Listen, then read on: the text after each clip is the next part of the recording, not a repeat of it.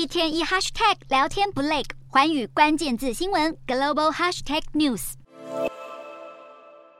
在军方人员发表演说，感谢他们阻止内战，或者是与国防部长肖伊古等官员会面。在俄国佣兵组织瓦格纳集团首脑普里格金发动戏剧性叛变后，俄罗斯总统普丁在这个礼拜企图强调一切都在他控制当中。不过，消息人士指出，俄国的精英不买单，私下表示普丁已经失去掌控力。普丁甚至告诉大家，俄国可是砸大钱补助瓦格纳集团。一年给八百六十二亿卢布，可是相当于十亿美元。这番话就是在说，俄国对瓦格纳不是没支持。普京还提到，普里格金所经营的餐饮食品事业，近一年来也从俄国政府标案中大赚八百亿卢布，超过九亿美元。过去外媒曾经指出，瓦格纳是俄国国防部里的一个独立单位，当俄国需要执行不能公开、被发现时也必须否认的任务时，就会派出瓦格纳。而瓦格纳军队使用的是俄军的设施训练，武器也是来自俄军。现在普丁等于承认俄国官方与瓦格纳之间的关系。流亡白俄罗斯的普里格金目前藏身何处还不清楚，但传出瓦格纳在白俄已经有新家了吗？